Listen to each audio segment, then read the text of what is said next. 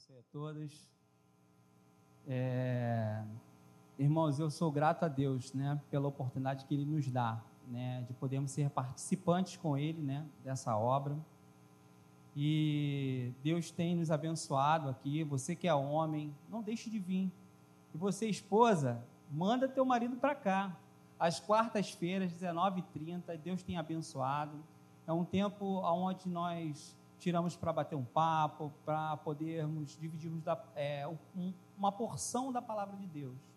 E eu tenho certeza que, como a gente já tem falado aqui, nós seremos homens melhores, maridos melhores, filhos melhores, para a honra e glória do nome do Senhor Jesus Cristo. Irmãos, essa semana é, eu fui incomodado né, sobre uma, uma palavra, né, eu tenho estudado muito sobre comunhão. Eu tenho pensado sobre comunhão. E aí eu conversando com a Ruth e a gente é, conversando sobre a questão né, social, sobre a questão das raças, sobre essa divisão. E aí eu fui pesquisar sobre essa questão de raças, né, sobre essa questão da divisão que a sociedade acaba impondo a nós. E aí o Senhor me deu uma palavra. Está lá em Gênesis, se puder abrir a sua Bíblia, no capítulo 1, versículo 27. Eu acho. Vamos ler o 26 e o 27.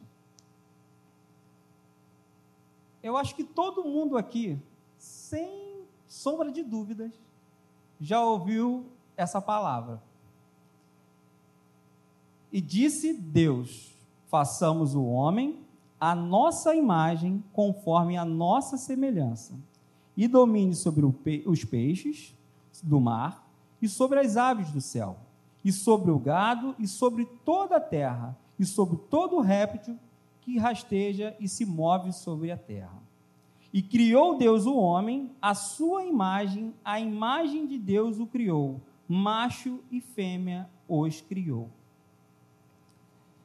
Irmãos, é, você já parou para pensar que você é imagem e semelhança de Deus? A profundidade disso?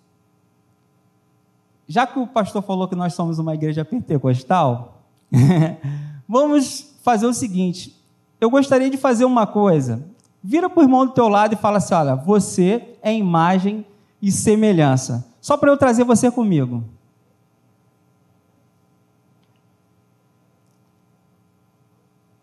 Agora eu vou fazer uma outra, um questionamento pessoal. Você se sente assim?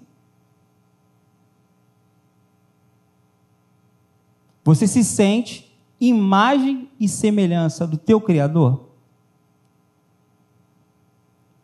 Você entende o que é isso? Você entende o benefício e a responsabilidade daquilo que você acabou de declarar? Você já parou para pensar é, de como isso é grandioso, de como isso é tremendo, de como isso é maravilhoso? E eu meditando, né, acordei bem cedo e fiquei meditando sobre essa palavra, sobre isso, e isso começou a arder no nosso coração. E eu fiquei pensando, meu Deus, o que é ser a imagem e semelhança desse Criador? Para a gente entender um pouquinho, é... você, se você já teve a oportunidade, quem é pai e mãe aqui já sabe como é o nascimento de um filho. Irmãos, a primeira vez que eu vi aquele rapaz, o João Pedro, que sentimento maravilhoso. Como é maravilhoso a chegada de um filho. Um filho esperado, um filho que você sabe que vai ser é, parte de você, que é parte de você. E sobre esse sentimento, a minha mente deu uma viajada. Eu imaginando Deus quando pegou Adão. Ele formou Adão com as suas próprias mãos. Olhando para Adão,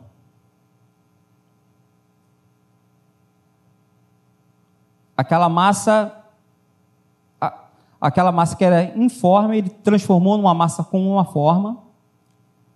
E depois, um ser inanimado, sem nenhuma reação, sem nenhum, nenhum traço de vida, ele sopra em suas narinas e traz a ele o fôlego de vida. E aí, irmãos, eu imaginei Adão respirando pela primeira vez. Dando aquela respirada. Abrindo os olhos. Olhando para Deus, dando um sorriso. Eu imaginei Adão se levantando. E a alegria de Deus por ver Adão, o primeiro homem.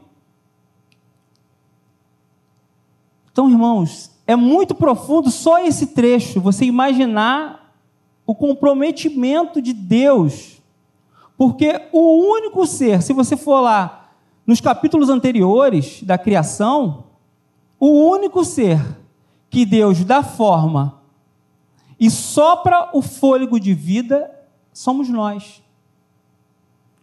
E isso acarreta um grande benefício, porque se você for verificar no texto que você leu, ele fala que nós iríamos é, subjugar aquela terra e os animais, nós iríamos dominar sobre eles.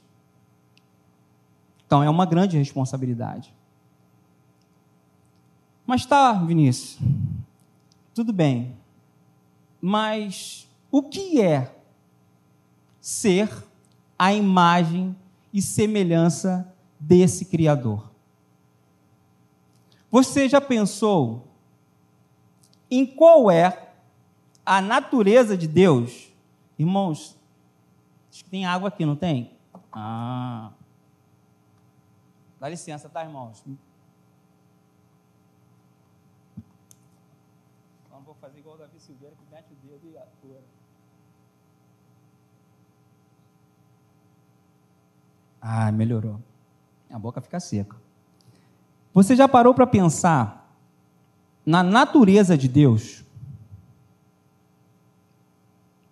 Quem Deus é em sua essência? A Bíblia diz lá em 1 João, a gente vai esfolhar um pouquinho a Bíblia, tá, irmãos? Se você guardou a Bíblia, vou falar igual o costume, você pecou. 1 João.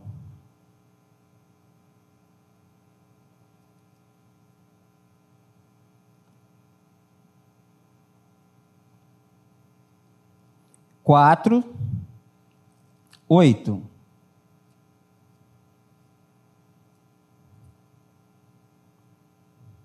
1 João 4, 8.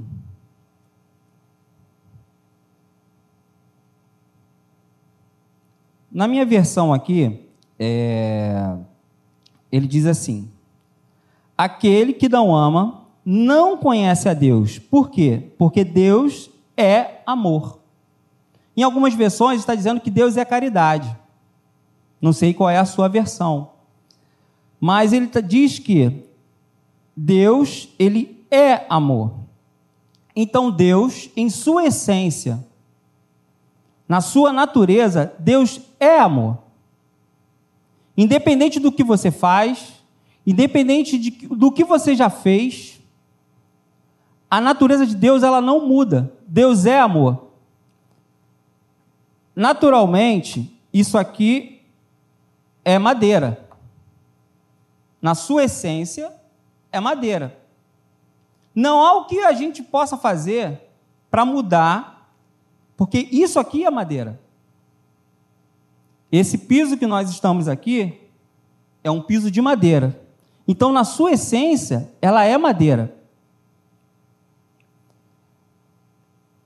Deus, a gente não consegue mudar Deus, a gente não consegue mudar o amor que ele sente por você. Você não consegue mudar o amor que ele sente pela criatura, aquela criatura uniforme que ele decidiu dar vida. Em 1 João, no próprio capítulo 4, no versículo 16,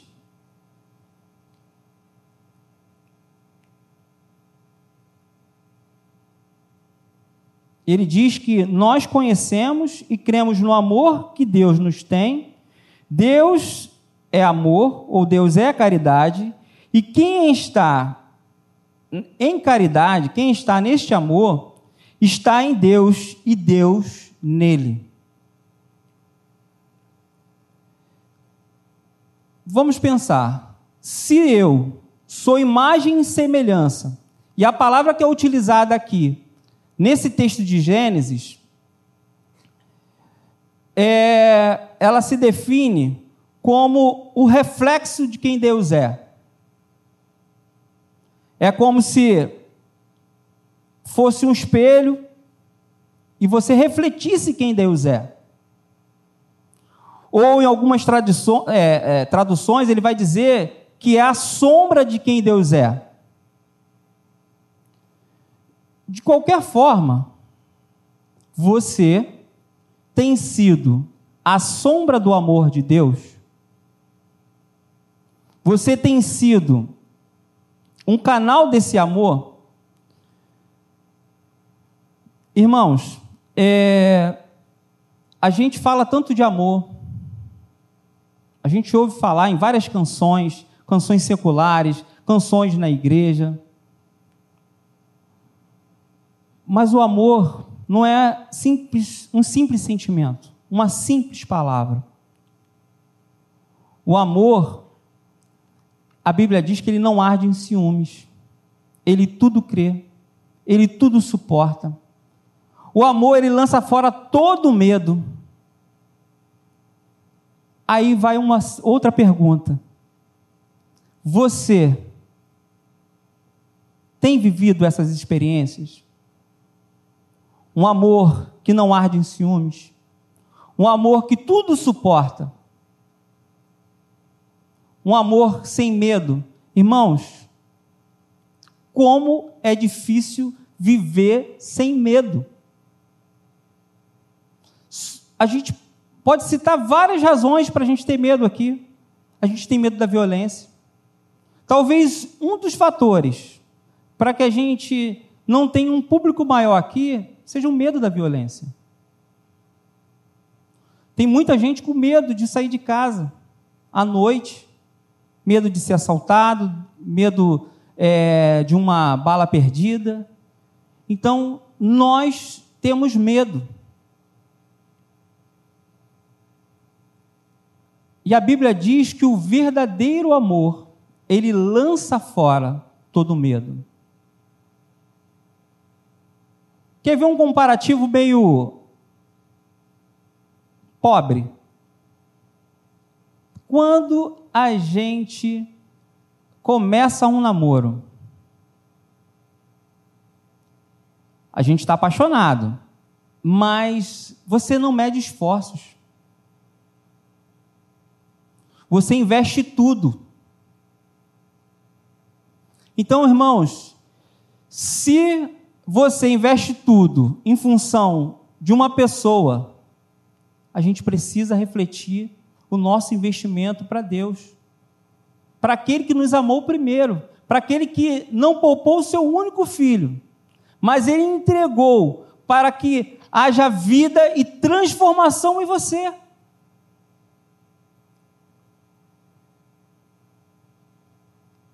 Nós somos a imagem e semelhança de Jesus. Nós somos a imagem e semelhança do Senhor. E devemos, por natureza, refletirmos e gozarmos deste amor. Este amor, ele precisa brotar dentro do nosso interior como rios de água viva. Ele precisa mudar a tua conduta, ele precisa mudar o teu tratamento, ele precisa mudar a forma que as pessoas te enxergam. A gente até às vezes zoa, né? Tem, é, às vezes a gente brinca, porque algumas pessoas que se dizem que ela é toda amor são as pessoas que mais ferem. Mas Deus ele não te fez para você viver ferido. Porque o amor dele, ele não fere, mas é um amor que encoraja, um amor que empodera, um amor que te levanta da onde você não era nada, era um pó. Ele te dá vida. É esse amor que fez com que você hoje estivesse aqui. Pensa em quem você era. Pensa da onde ele te tirou. Pensa o quão ele foi bom na tua vida. Queria até abrir um parênteses aqui, para contar um rápido testemunho. Irmãos, eu não nasci num lar evangélico. Eu vim de uma família que não frequentava igreja nenhuma, não tinha uma religi religião definida. Mas eu sempre tive sede de Deus. Só que eu não sabia que eu tinha sede de Deus, mas eu tinha. Então, um vizinho, quando eu tinha por volta de uns 11, 12 anos, ele começou a me levar de vez em quando para uma igreja católica. E eu comecei a frequentar a igreja católica. Ali eu fiz primeira comunhão, fui coroinha. Eu fui coroinha, pastor. Fiquei lá junto com o padre, batendo sininho. eu fui, ajudava a montar. Eu fui coroinha. E depois eu passei até a ensinar as outras crianças para se tornarem também é, ajudantes, coroinhas.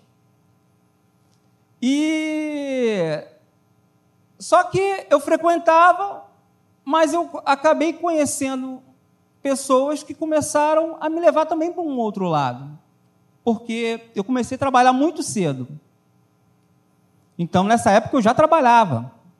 E eu comecei a ir para um outro lado. Mesmo assim, o padre gostava tanto de mim que aos 14 anos eu fui crismado. Quem aqui já frequentou a igreja católica sabe que crisma é com 15.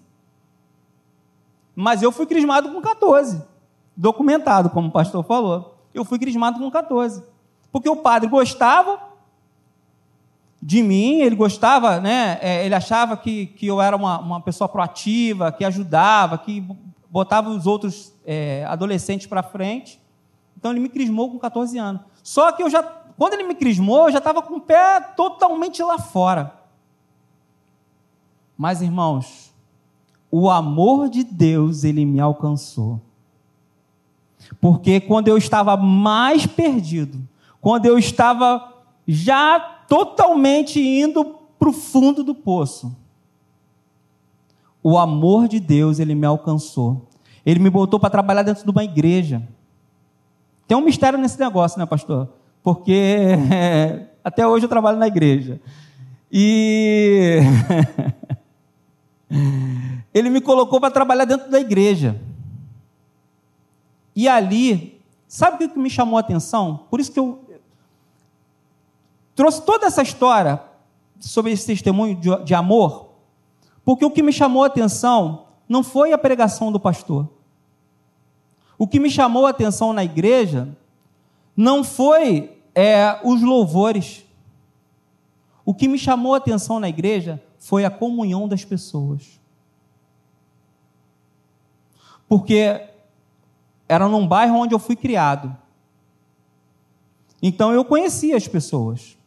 Então eu vi que ali tinha pessoas de várias classes sociais que se relacionavam, sem nenhum interesse, sem nenhuma diferença. Todas aquelas barreiras, elas eram quebradas dentro da igreja. Os jovens, eles tinham muita comunhão, eles saíam juntos, viajavam juntos, faziam viagens missionárias juntas, juntos. Então aquilo me chamou a atenção.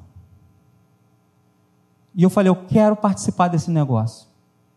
Eu quero entrar para esse negócio. Deus não me quis ali, porque eu fiquei um mês só nessa igreja. Vim visitar Maranata e estou aqui há 26 anos. Mas foi o que me chamou a atenção. Irmãos, Deus tem me incomodado muito sobre os nossos relacionamentos. Nós não podemos viver olhando para as nossas próprias dificuldades, para os nossos próprios lamentos. Todos nós aqui podemos pontuar problemas, dificuldades, seja ela em qual área for. Mas Deus é amor e por isso ele fez a sua igreja em amor para viver em amor, em harmonia, em comunhão. A gente costuma dizer no Ministério de Homens: eu quero ser suporte na sua vida. Irmãos, eu preciso ser suporte na sua vida e você precisa ser suporte na minha. Porque se nós exercermos a comunhão em amor, eu tenho certeza que ninguém aqui vai se perder. Ninguém vai ficar para trás. Por quê? Porque juntos nós somos mais fortes. A Bíblia diz, lá em Gênesis, só vou contar, a gente não vai precisar abrir para eu não me estender mais, que os homens, eles planejaram construir uma torre, a Torre de Babel, e eles fiz, começaram a fazer aquela torre, e o próprio Deus olhou para aquela situação e ele falou: Eu preciso dividir esses homens. Por quê? Porque se esses homens juntos permanecerem nessa, nesse propósito, ninguém vai parar eles. Então, irmãos, há força na nossa comunhão, há poder na nossa união. Se nós se unirmos em amor, pelo projeto inicial que fomos criados e formados de amarmos a Deus e ao nosso próximo, irmãos, ninguém vai parar a igreja. Não haverá a necessidade de você ficar se esgoelando, porque as pessoas serão atraídas para esse lugar. Porque aonde é o poder de Deus, há atração. Você olha para onde Jesus ia, sempre havia uma multidão seguindo. Por quê? Porque ele andava em amor. E a gente precisa resgatar essa essência, essa natureza. É... Para eu não me alongar muito, vamos lá. Existe uma outra característica de Deus que é muito interessante para a gente observar nessa noite. Deus é bom. Deus é bom. A gente até cantou aqui sobre a bondade de Deus. Eu falei, oh glória, aleluia. É isso. O pastor também falou sobre a bondade de Deus na sua oração. Deus é bom, irmãos. Não importa a circunstância que você está vivendo hoje, a bondade do Senhor não mudou. Ele é bom. Ele é bom. E às vezes a gente não entende os seus planos, os seus projetos.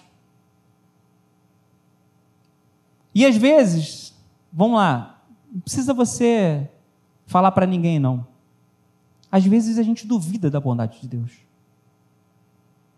Porque as circunstâncias, às vezes, que envolvem a nossa vida são tão dolorosas, são tão difíceis, são tão implacáveis, que você pensa assim: não é possível que Deus não está vendo isso. Mas, irmãos, a bondade do Senhor, ela é imutável. Ela faz parte do seu caráter. Eu não sou bom, você não é bom, mas Deus é bom. E para a gente contextualizar isso, Salmo 25, 8.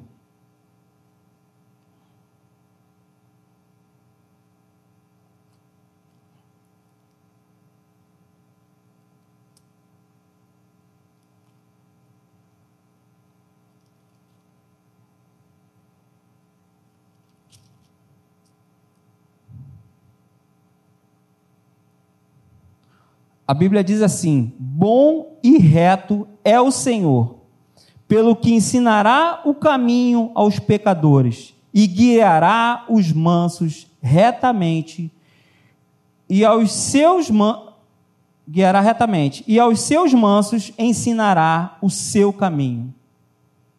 Irmãos, Deus é bom. Deus é bom e ele sempre vai ter pensamentos bons ao seu respeito. Mesmo que aos seus olhos não sejam. Mas Deus ele conhece o além. Ele conhece além daquilo que está à tua frente.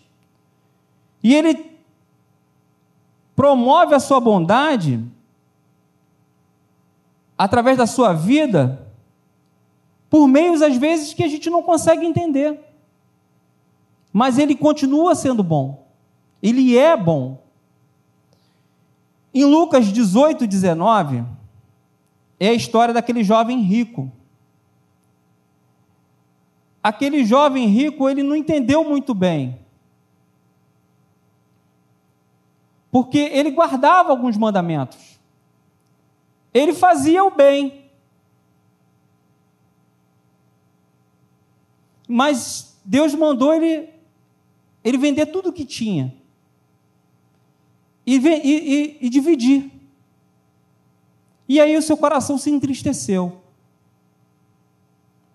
Por quê? Ele fazia o bem, mas ele não entendia que Deus queria que ele fosse bom.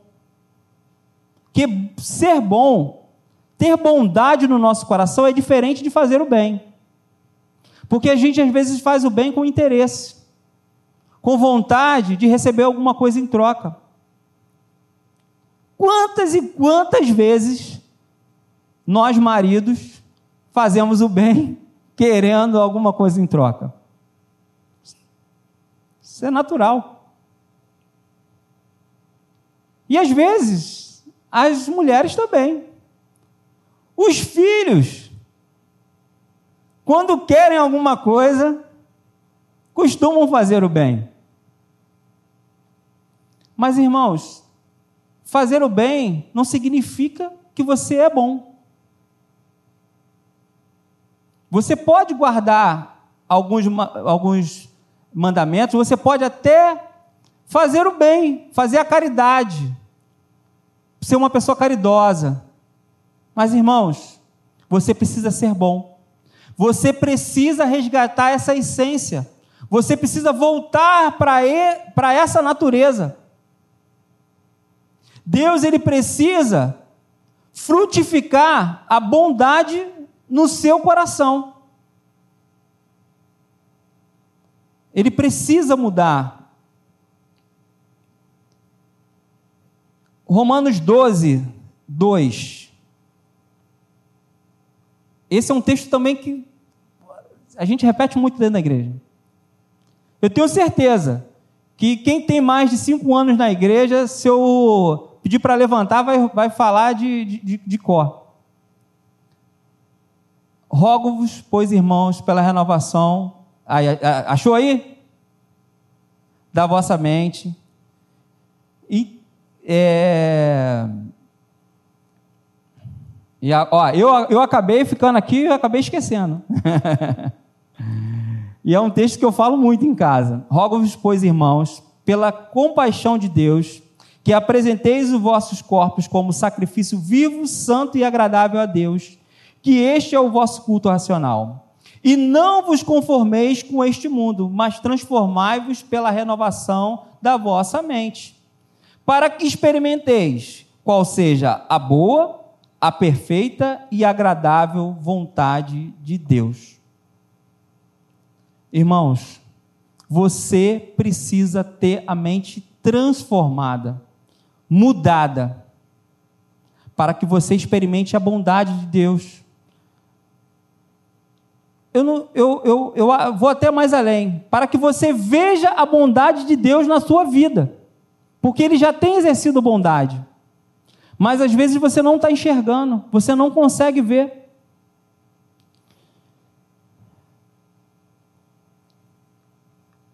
Para a gente também encurtar um pouquinho, a Bíblia diz que Deus é espírito. Em sua essência, em sua natureza, Deus é espírito. E às vezes, irmãos, a gente tenta conhecer Deus de forma natural. A gente tenta entender Deus pela ciência, é, pelo conhecimento filosófico, pela história. Mas Deus é espiritual. E para que você tenha um pouquinho de entendimento de quem Deus é, você precisa deixar que o Espírito Santo de Deus te ensine. E aí a gente volta lá para o começo, quando Deus olhou aquele boneco, vou chamar de boneco, e ele sopra o fôlego de vida. Ele soprou o seu espírito sobre você. E é esse espírito que intercede por você. E é esse espírito que faz a ligação com Deus. Nós temos o, o triste costume, já quando criança, da gente falar assim: olha, não coloca o dedo na tomada. É batata, né? Como dizia minha mãe. Se você falar para a criança que não, não é para botar o dedo na tomada, é aí que ela vai colocar o dedo na tomada. Por quê? Irmãos, os nossos pés, eles se apressam. Eles se apressam para o mal. Mas por que que os nossos pés se apressam para o mal? Por quê? Será que a nossa Deus errou na formatação? Deus errou na, na, na forma como ele te fez? Nós precisamos resgatar um nível de relacionamento com Deus através do seu espírito, para que esse espírito ele possa te guiar. Porque você é um ser espiritual. Em João 4, 24.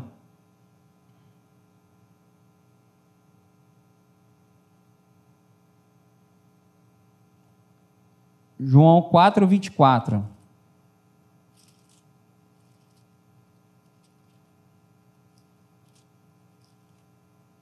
Vocês estão comigo, igreja? Vocês estão comigo? Estão, estão entendendo? Estão compreendendo?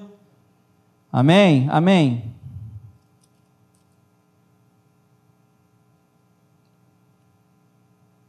Ó, Deus, ele é espírito. E ele importa que os seus adoradores o adorem em espírito e em verdade. Então, irmãos,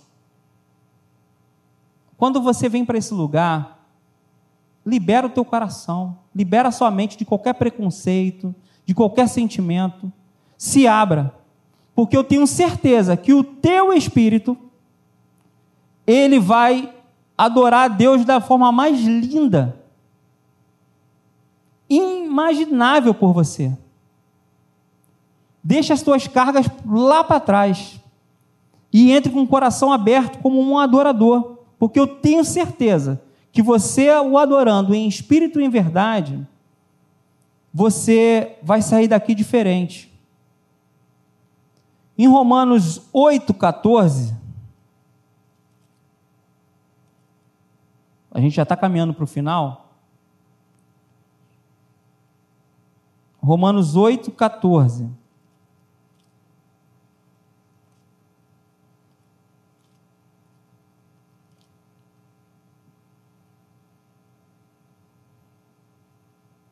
Ele vai dizer assim: porque todos os que são guiados pelo Espírito pelo Espírito de Deus, esses são filhos de Deus.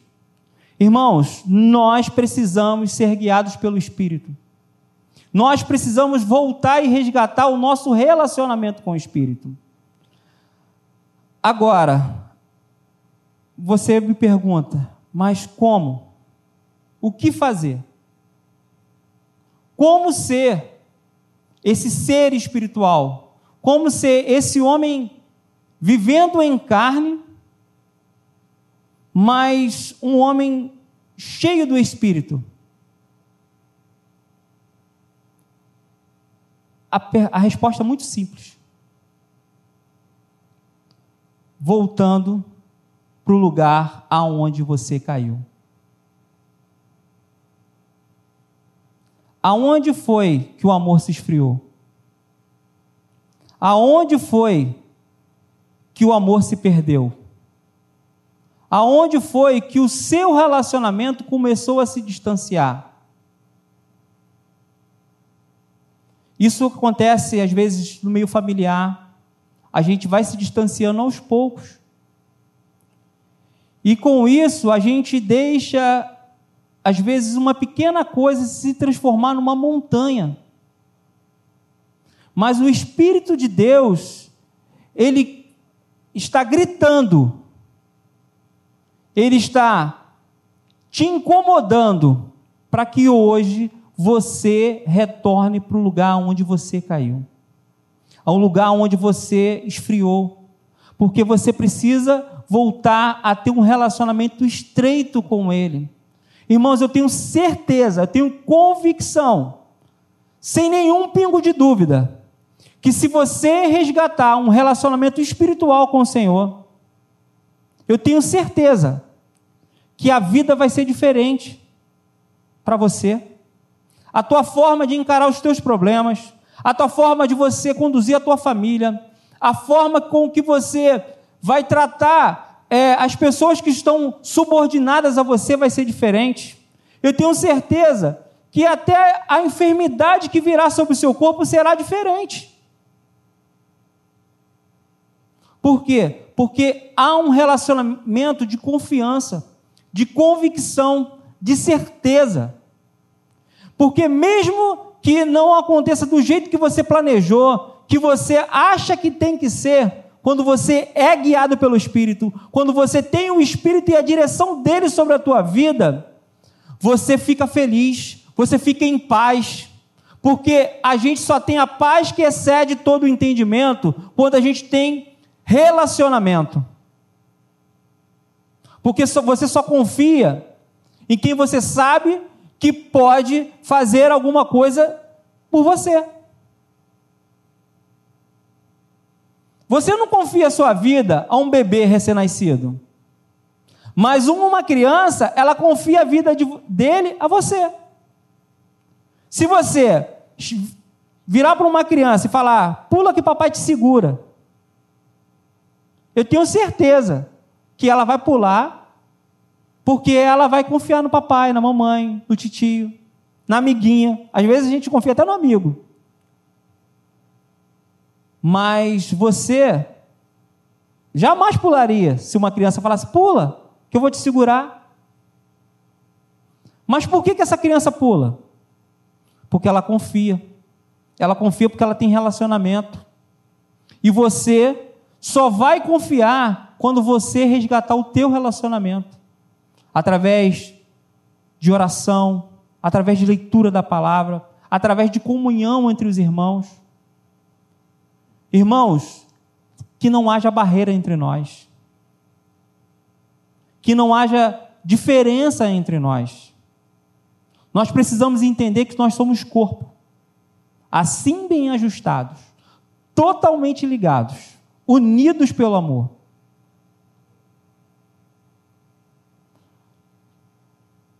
Irmãos, quando você entender que você não é um concorrente, mas você é o suporte na vida do outro, irmãos, ninguém vai segurar. Ninguém vai segurar a sua vida. Irmãos, eu agradeço a oportunidade e eu espero que o Espírito Santo ele continue ministrando no seu coração, para que haja realmente. Quer, quer vir, pastor? Não, não, eu estou até encerrando. Pode se colocar de pé. É, estou encerrando. eu estou encerrando. Eu só vou, eu vou concluir, mas aí já estou chamando o senhor. O Espírito, ele clama dentro de você, ele se move dentro de você e ele sente a necessidade de estar unido a esse Criador. Quando a gente está lá fora, às vezes a gente não entende, mas ele está aqui, ó, gemendo e querendo, querendo estar junto, querendo estar próximo, querendo receber desse Deus, e a gente fica resistindo. Por quê? Porque mudamos a nossa natureza. Você não foi criado para viver da forma que você está. Você que um dia aceitou Jesus, você que está aqui há tantos anos, Deus não quer que você continue da forma que você está. Ele tem alegria para você, ele tem paz, ele tem fé, ele quer acender o teu coração com fé, com convicção, com certeza. Ele quer tirar todo o peso, toda a frieza, toda a tristeza, toda a angústia, todo o sofrimento. Ele quer dar a você uma novidade de vida, uma vida em paz. Aonde você vai caminhar sobre os montes. Por quê? Porque o monte não será mais um obstáculo, porque você tem fé. E quando você tem fé do tamanho de um grão de mostarda, você fala para aquele monte: olha, lança-te ao mar. Mesmo que às vezes os teus olhos naturais não vejam o monte se lançando, mas os teus olhos espirituais, eles contemplam aquele monte se lançando ao mar. E o teu coração se enche de certeza, de alegria, de gozo, de paz. E você começa a caminhar por fé, com certeza, com convicção, com alegria. E não mais haverá choro, não mais haverá tristeza. Por quê? Porque a tua confiança e a tua esperança é no Senhor. E aí você passa verdadeiramente a ser um ser espiritual, vivendo nessa terra, com corpo corrompido, que está morrendo todo dia. Mas o teu espírito ele é vivo, ele se renova, ele se enche de alegria, de gozo.